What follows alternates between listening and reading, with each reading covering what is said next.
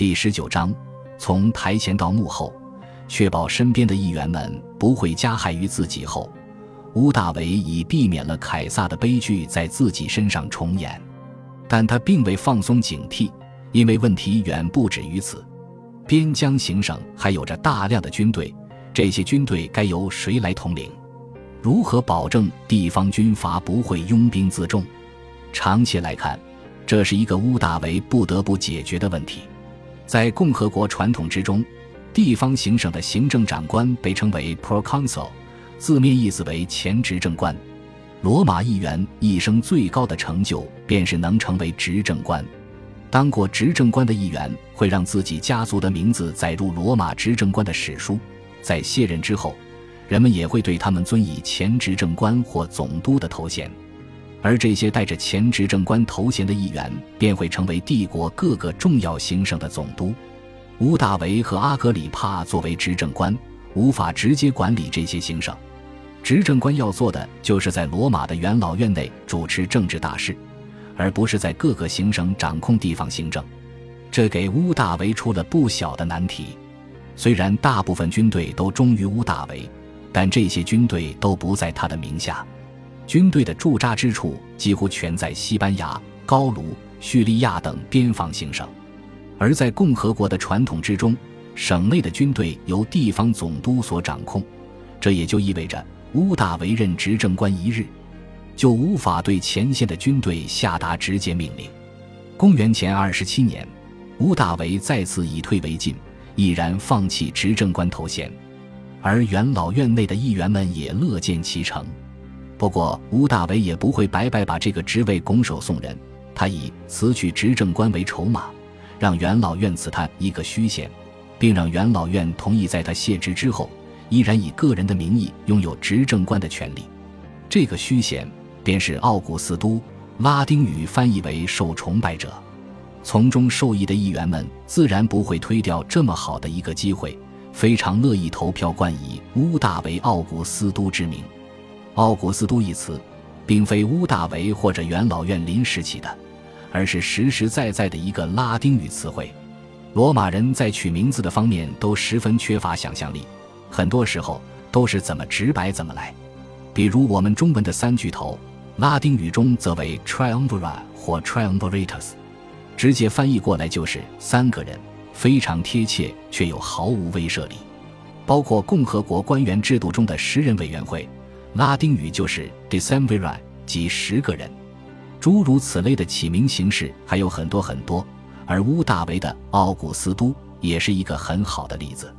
Augustus 在拉丁语中代表着受崇敬的、宏伟的、伟大的等意思。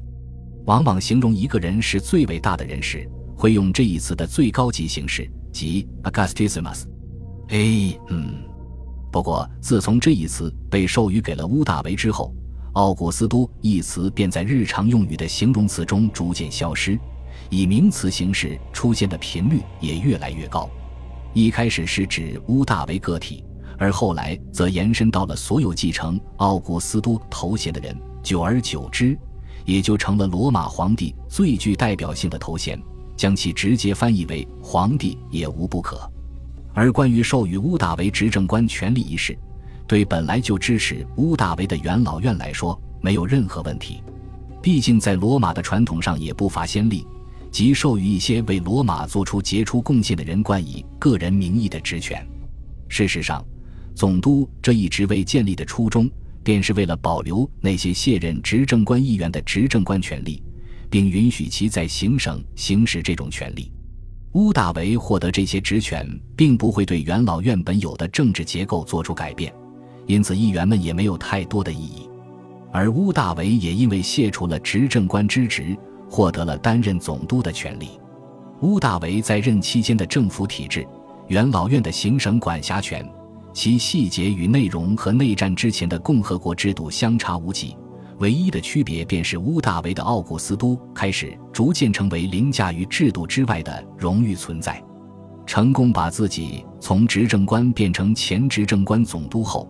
乌大维便着手重新分配行省，他向元老院提议让他获得高卢、西班牙、叙利亚等边防行省的管理权。元老院非但没有反对，反而乐于将这些行省让给乌大维。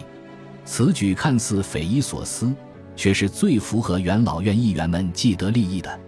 理由非常简单，因为共和国的支出和收入都是有限的，而军队会占用大量的国家财富。罗马的金库早在马略时期就被连年征战掏空，打仗所用的军资军费基本上都由领兵的议员们自行处理，其结果无非是自掏腰包或者战争掠夺。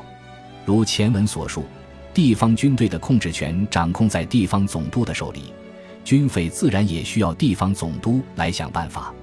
何况前线的行省大多面临北方部落的掠夺、战乱频仍。所以很少有前执政官愿意去那么远的地方当官。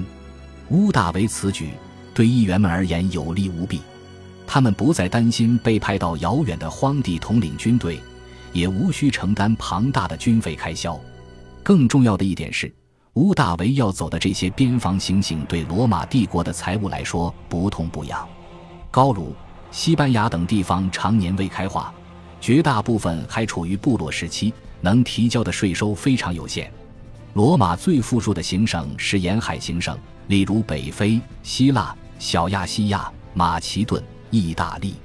这些行省得益于地中海的常年交易，也传承了古希腊、古埃及等早期文明的历史与文化，有着稳定的税收和商贸体系。